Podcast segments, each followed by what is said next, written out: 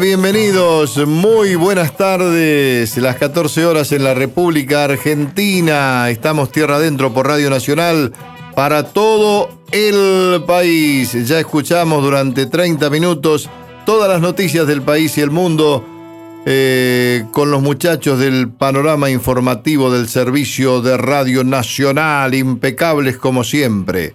¿Cómo le va, Mercedes? ¿Qué dice? Acá estoy llena de papelitos y papeles. Sí, parece una, organizándome. Una, una quinielera, parece, ¿eh? De esa que levantaban quiniela clandestina. Mi tía. sí. en el kiosco. Sí, Este, sí. En, en mi pueblo, a ver, quinieleros Buenaventura. Buenaventura Rodríguez. Ahí está, un hombre de sombrerito, muy elegante, andaba levantando quiniela por, por la tienda de, de mi mamá, los que estaban allí, en los clubes. Y Semillita, había otro, el famoso Semillita, un apodo obviamente. Como el actor, sería sí- bajito. Sí, bajito, era Claro. bajito. Y, Semillita, cuando uno se mandaba alguna macana en algún baile, por ahí se quería pelear y, y venía la cana, venía la policía, Semillita decía, si querés échame la culpa a mí. Dijo, total, yo voy en cana y salgo enseguida. Porque Claro. tenía medio arreglado el Sí, tema, ¿no? Ahí claro. como, como quinielero entraba bastante, lo, lo guardaban. Después estaba siempre el, el tema, dice, no, pero yo no levanto, me escondieron, me hicieron la cama, dice, me escondieron algunos papelitos debajo de la almohada en casa y debajo del mantel, como que yo Claro. ocultaba la, la levantada de quiniela. ¿eh? bueno, eh, Fabiana Garzonio desde Esquel nos está saludando, Mercedes. Sí. Esto a través del Facebook Tierra Adentro con Estronati. Exacto. Eh, Jorge Ventresca, Jorge Contreras, Bettina Russelli, Daniel Tombolato, ya que hablamos de las supersticiones y los vidrios rotos, los espejos rotos, bueno, Daniel Tombolato es el vidriero de 25 de mayo, uno de los vidrieros de 25 de mayo, tradicionales. Eduardo de Blasios y Etoal. Bien, yo tengo a Alberto Recanat, Gustav Ete, Aldo Pastur, nuestro querido primer Aldo actor. Pastor, el primer actor. Jorge Fontana, Ana Ferrer, Karina Sánchez, Andrea Vázquez y Lilian Coronel. Muy bien, eh, digo, veo que siempre dejo el auto aquí en Corrientes cuando vengo los domingos a hacer el programa en Corrientes y Maipú y leí de nuevo la cartelera del Teatro Astros. Le saqué una fotito con mi celular y me puso muy feliz que estas tres actrices estén en escena en el mismo espectáculo. Las Irresponsables se llama. Gloria Carrá, Julieta Díaz y Paola Krum, con la dirección de Javier Dolte.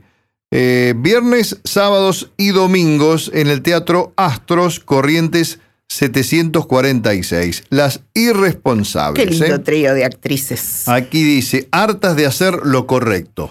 ¿Eh? Es el eslogan. Bueno, así que debe ser una, una comedia divertida. Rodrigo Lamardo está en la producción de este programa, Leo Sangari en la operación técnica. Y vamos entonces con la historia inicial, Mercedes. En esta historia le pido que me interrumpa. Sí. Y es una de las pocas veces en que voy a decir eso. Porque vamos a hablar de la moda de los años 70 que eh, cambia, ya viene cambiando desde los 60 gracias a la influencia del rock y viene ganando terreno la ropa informal, confeccionada sobre todo a base del jean y del cuero como símbolo de rebeldía. ¿Se acuerda las camperas de cuero de- del cine de James Dean? Sí, y sí, del- sí. del cine hollywoodense. En Argentina florecieron las tachas de metal, los grandes cierres relámpago bien visibles y los flecos. Los hippies sumaron telas desgastadas, flores estampadas, camisas multicolores y el abandono del uso de prendas interiores como el corpiño, discúlpeme Ajá. que le confiese. La moda unisex se impuso y hombres y mujeres usaron por igual el mismo tipo de pantalones pata de elefante y camisas o camisolas teñidas con la técnica del batik. ¿Se acuerda del batik? Los Oxford eran los, los pantalones, ¿no? Sí. Los patas de elefante. Proveniente de África e Indonesia, la técnica del batik. En los 70 se afirmaron los hot pants, prenda femenina muy ajustada, Sí. pantaloncitos muy cortos que no llegaban a cubrir el muslo. Yo recuerdo que tuve un par, no, no se ría, No, no, no, no me ve ahora porque yo tenía 13 años, por ahí, 12, 13 años, Este, y tenía unos, recuerdo que eran como de lana, Ajá. medio jaspeaditos color verde. ¿No le picaban o? Eh, La- las piernas. No, yo siempre fui medio. Sí, para la lana, para la- sí. la- ¿no? Las poleras y todo ese tipo de cosas. Los hombres, dice, se paraban en la esquina de la calle Florida solo ocupados en observar el desfile de hot pants. Mirá. Miren. Se cuenta que las primeras mujeres en usar minifaldas fueron las estudiantes de filosofía y letras. Ajá. Tanto las minis. Las más atrevidas. Las más ¿no? Las minis, como los hot pants, se lucían con infaltables accesorios como cinturones de cuero anchos con grandes hebillas, medibachas de variados colores, enormes medallones como collares, botas altas, vinchas y sombreros de ala anchísima tipo capelinas. Para esta época también hace furor la maxifalda, que a veces es abierta y permite mostrar el pequeño Claro. hot pan debajo. Vienen con tajo, discúlpeme. Sí, su La- hermana tenía em, hot pants. Mi mi- hermana sí tenía la ventaja de que eh, había una mercería Claro. que tenían mis padres, entonces no era que sacaba la ropa, la usaba los fines de semana y después la devolvía. ah, no, no, Eh, la- no. Tiene cara sospechosa, le digo. No, no, pero bueno. sí usaba todo eso. Eh, usted dijo la medivacha y estaban las cancanes, ¿lo mismo o no? Sí, sí, claro. Ah, las medias Sí, sí. cancán. Yo despachaba. Sí, yo despachaba en el negocio. Déjame a mí, le decía a mi abuelo cuando entraba una jovencita a comprar, Claro. le digo yo, ¿qué buscas? Y Claro. este, ponía ya voz, de locutor, locutor, claro. a los 16 años y... y ¿Querés probarte acá? Cancan. Sí, sí, de hecho se probaban, se probaban la- las... Cuando venía la época del verano, se probaban las mallas. ¿Eh? y yo las hacía pasar a la habitación de mi mamá donde se probaban la- las chicas y obviamente yo no espiaba. No, no. No, pero Sé- las de sé un Tomás se- poco. abría la Le- puerta. le corre algo por el- la Ya comisura". está. Yo decía, ¿ya te probaste? No, no, no, decían. Claro, A propósito, aterradas No, todavía no me saqué el jean. le- Ah, bueno, bueno, le digo. Tomate tu tiempo. Para esta época entonces hacía furor la maxifalda y también los grandes estampados en las camisas de los Ah, hombres, sí, ¿no? sí. con diseños psicodélicos, muchas veces recargados con galones y cordones Sí. y competían con las túnicas bordadas. ¿Usted Ajá. qué camisa No, tuvo no, así? No recuerda. No, no, yo era Siempre más, fui muy so- más discreto, sí. fue sobrio. Yo me siempre. acuerdo que usaba lo, que vendían en la tienda de mi mamá, ¿no? Porque me, me convenía, no, no me salía nada las camisas. Y mi papá se enojaba porque los jeans yo los compraba en otra tienda, en lo de Chodos, porque vendían una marca cuyo calce era mejor. Claro. ¿No? Levi's, Wrangler, no me acuerdo. Y mi papá vendía unos de marca Fava. Y me dice, pero es la misma, la misma tela, es la misma, las hace alpargatas para toda la fábrica de pantalones, pero el calce es distinto, Claro. papá. Y eso que tenía el pantalón gratarola, ¿no? Un traidor a la familia. Un traidor a la familia, sí. Bueno, eh, se trataba también de mostrar empatía con la naturaleza, libertad en el vivir, ruptura con las Ah. prendas rígidas y oscuras del Claro. pasado y osadía en el modo de exhibir el cuerpo. Además de las botas altas, se impuso el calzado con plataformas de Claro. madera o de corcho que Sí, sí. provocaba continuos accidentes como caídas, torceduras, Esguinces de y tobillo. hasta fracturas. En las, incluso los hombres usaban, eh, no Y plataformas, pero taquito. Claro, sí, lo- los más Sí. petizones, ¿no? Ah, usted no, porque tenía ya su Tenía- altura. Sí, yo lo que usaba. Natural. Que mire, cuando conocí a, a mi actual esposa, a- en el año 82, era de usar poleras. Porque mi mamá vendía poleras en el negocio y yo me ponía poleras. Y mi vieja siempre me cuidaba la garganta. Ay, Ah, ponete claro. una polera que te abriga bien. Y, y me descartó de- a partir del noviazgo, dice, olvídate de usar poleras, no te quedan bien, me dijo. Mi esposa nunca más usé polera. Mire usted. Era de polera y un pullover escote en B, ¿no? Claro. Sí, le gustaba más la camisa una remera Por ejemplo, debajo de- polera del amarillito patito Sí, y, sí. y el pullover celeste. No por discriminaba ejemplo. colores. no, no, no. Era usaba- bastante combinado, era combinado. Pero la polerita, ¿viste? No, no le gustaba mucho la polerita a ella. En las clases altas y medias no hubo mujer que no tuviese un par de pelucas para lucir en la fiesta. Yo recuerdo que mi madre, que no le daba mucha bolilla a, a- a cómo vestirse ni a estar a la moda, tenía sus pelucas. Ajá. Y tenía también las pestañas postizas que se habían como democratizado y todo el mundo tenía algún par. Y las lucían en los ojos alargados con el delineador negro. Las cejas continuaban siendo delgadas. Después se impuso esto de las cejas así más, más tupidas se imponen para el hombre las, las, prendas wash and wear, camisas que gracias al poliéster no necesitaban planchar. Y las madres los planchaban igual. Sí, sí, y con cuatro largos de manga, decía. ah, camisas Manhattan. Se usaban ajustadas y desabrochadas hasta la mitad. Yo que era de ah, brazo largo. Con una cadenita. Soy de brazo largo y buscaba esas camisas, ¿no? claro, porque tenían. cuatro largos de manga. Sí, no, cadenita y muy desabrochada tampoco, no, no, nunca, nunca usé. Después vamos a hablar de los abrigos que usábamos en esa época. Oh, los gamulanes. Los gamulanes, los distintos gamulanes que había, ¿no? Em, Algunos con piel eran mejores que otros, digamos. Claro, Eran de descarne y otros que eran, eran mejores. Sí. Yo me acuerdo que los traía un viajante a la tienda, uno, un viajante de Tandil y los fabricaban ahí en Tandil, ¿no? eran muy buenos esos jamulanes y mi papá los vendía. Y yo los usaba, por ahí los devolvía el lunes a la tienda. usted sí, su hermana no, pero usted que, sí. Que no tuviesen olor a cigarrillo.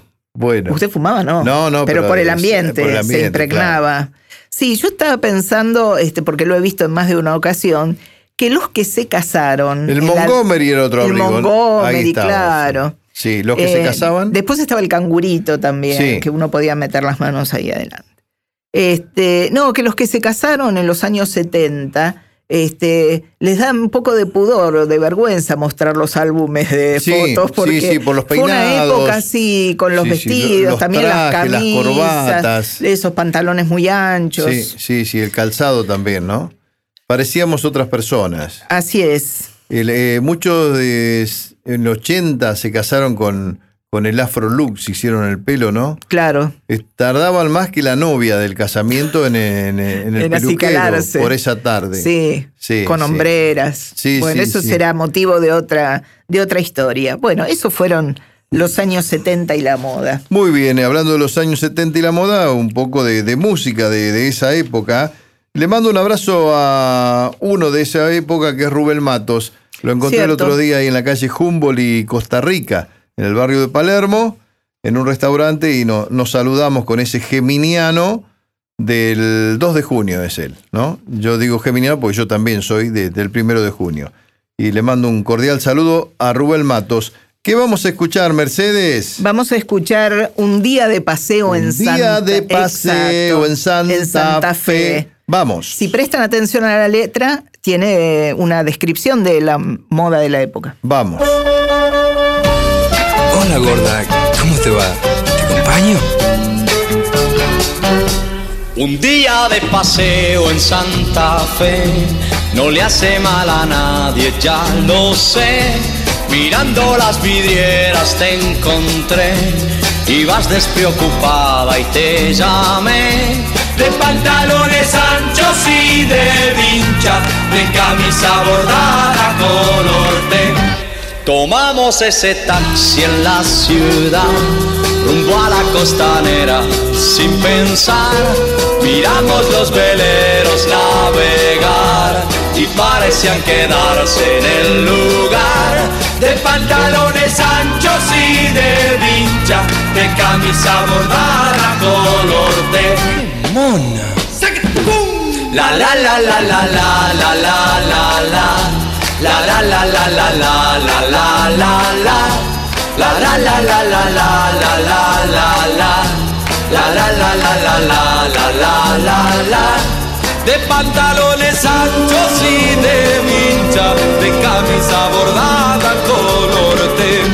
Mañana voy contigo a tomar sol. Si llevas tú el almuerzo y bronceador, elige cualquier playa, me da igual. Total no la comparo con el mar. De pantalones anchos y de vincha, de camisa bordada color té. Un día de paseo en Santa Fe no le hace mal a nadie, ya lo sé. De pantalones anchos y de vincha, de camisa bordada color té. De pantalones anchos y de vincha, de camisa bordada con ojos de pantalón. Guillermo Stronati, Mercedes y Benedetto. Tierra adentro, en la radio pública. patio mío, donde mamá me se va. Ahora en Tierra adentro, el tanguito nuestro de cada fin de semana. Nos vamos para el patio de tango. La vestimenta del hombre emulaba a la del compadrito y se caracterizaba por las botas de taco alto, los sombreros de fieltro y las corbatas de seda mal anudadas. Los músicos más famosos del tango a menudo lucían una bufanda de seda, trajes con doble botonadura y el pelo peinado hacia atrás. Ya que hablamos de la moda de los 70, hablemos de, de la moda en el tango, ¿no? Sí, claro. Los hombres se inspiraron en los atletas para vestirse a principios del siglo XX. Las chaquetas largas para ocasiones formales fueron reemplazadas por chaquetas cortas de día o de noche. El corte del traje era más ajustado que antes para lucir un cuerpo atlético o dar la ilusión de uno. Los pantalones también eran más delgados. El llamado pantalón a la francesa era ancho en las rodillas pero se angostaba en el pie y el bombilla tenía piernas angostas y era ajustado en los tobillos. Durante los años 20, a los hombres les gustaba estar a la moda tanto como a las mujeres. Su accesorio principal era el sombrero. La clase alta a menudo llevaba sombreros de copa, los hombres de clase media de fieltro y durante el verano resultaban infaltables los sombreros de paja. Otros accesorios incluían guantes de conducir, que eran por lo general oscuros, pañuelos en los bolsillos y calcetines brillantes combinados con zapatos de a dos tonos. Los colores del calzado eran marrón, negro y azul marino. El compadrito solía vestir exageradamente, saco ajustado, chambergo gris con copa alta, pañuelo al cuello, pantalón con trencilla, alpargatas o botines negros bien lustrados, camisa rosa o granate y varios anillos. Qué Mire usted.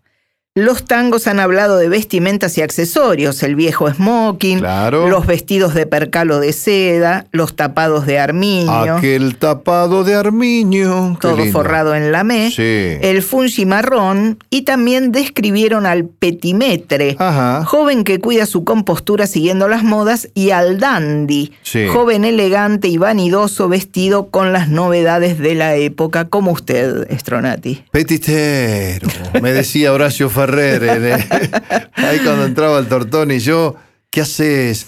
Petitero, Horacio. Sí, sí, yo siempre andaba, andaba caminando de una, una manera muy este, particular. Me dice, ahí entra el petitero. Bueno, un recuerdo para el querido Horacio. Otro geminiano, ese era del 3 de junio. ¿Usted se acuerda únicamente de las fechas de nacimiento de los geminianos? Gracias por llamar al Alvear. Era cajetilla. Horacio Sí, vivía en el claro. Hotel Alvear, ¿no? Y uno, yo lo llamaba, o lo llamaba a Dolina para algún ensayo. Y decía, gracias por llamar al Alvear. Yo le conté que un día se, se vino de una grabación de ATC con el micrófono No. de- del canal. Sí, por eh, un corbatero. Hicimos una, una comedia musical, no me acuerdo qué, él había participado. Y, terminó la grabación una tarde y le habían puesto el micrófono, el corbatero, y saludó a todos, muy amable Horacio, se fue por la calle Tagle, tomó un taxi y después hicieron el inventario de, de todos los micrófonos y faltaba uno. Y era el de Horacio Ferrer que seguía hablando en la casa por, por el micrófono. Este, bueno, obviamente lo devolvió, ¿eh? eso aclaramos.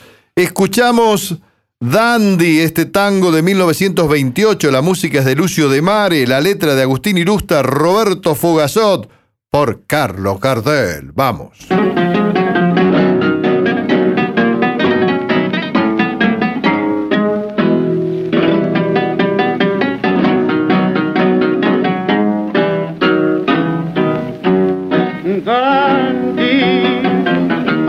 Te llaman los que no te conocieron cuando entonces eras terra.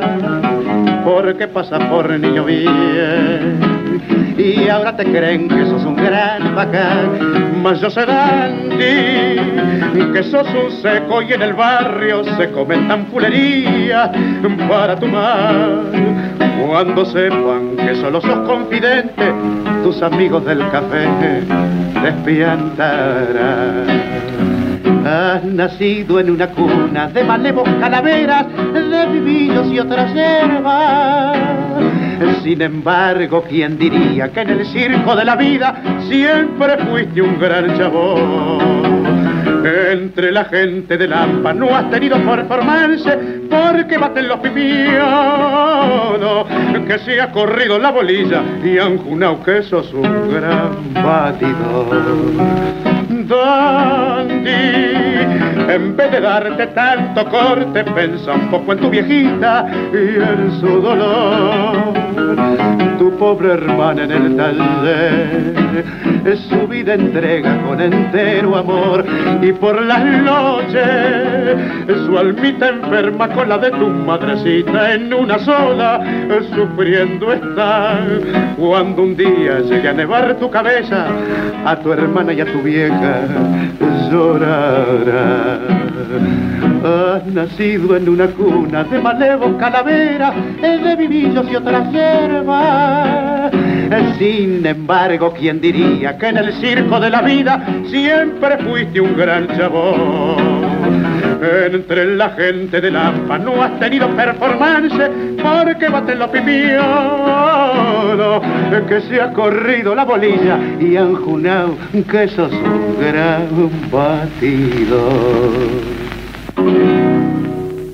Qué grande, Dandy, por Carlos Gardel. Y agregamos algo más. Yo le decía eh, a Rodrigo recién, me quedé con ganas de escuchar algo más relacionado con el tema que desarrolló Mercedes de la indumentaria del tango y encima en la voz de Carlos Gardel. ¿Qué le parece? ¿Viejo sí, Smoking? sí, por supuesto. Ya que lo mencionó usted hace un ratito, viejo Smoking, un poquito más, vamos.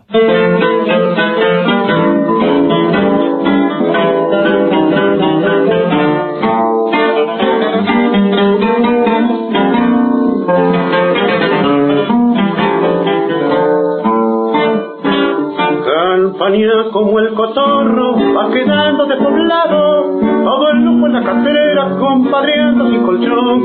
Y mira ese pobre mozo como ha perdido el estado, amargado por el flanco como perro de botón. Poco a poco todo ha ido de cabeza para el empeño, se dio fuego de pinetas y hubo que echarse a donar. Solo vos te vas salvando porque pa' mí sos un sueño del que quiera Dios que nunca te vengo a despertar. Viejo smoking de los tiempos en que yo también tallaba cuánta papusa graba. En tu solapa lloró sola pa' que con su brillo parecen que encandilaban y que donde iba sentaba mi fama de gigolo. Yo no siento la tristeza de saberme derrotado y no me amarga el recuerdo de mi pasado esplendor. No me arrepiento del verso ni los años que he tirado, pero yo al verme solo, sin amigos, sin amor, sin una mano que venga a llevarme una parada, sin una mujer que alegre el resto de mi vivir, vas a ver que un día de esto te voy a poner de almohada y tirado en la cartera me voy a dejar morir.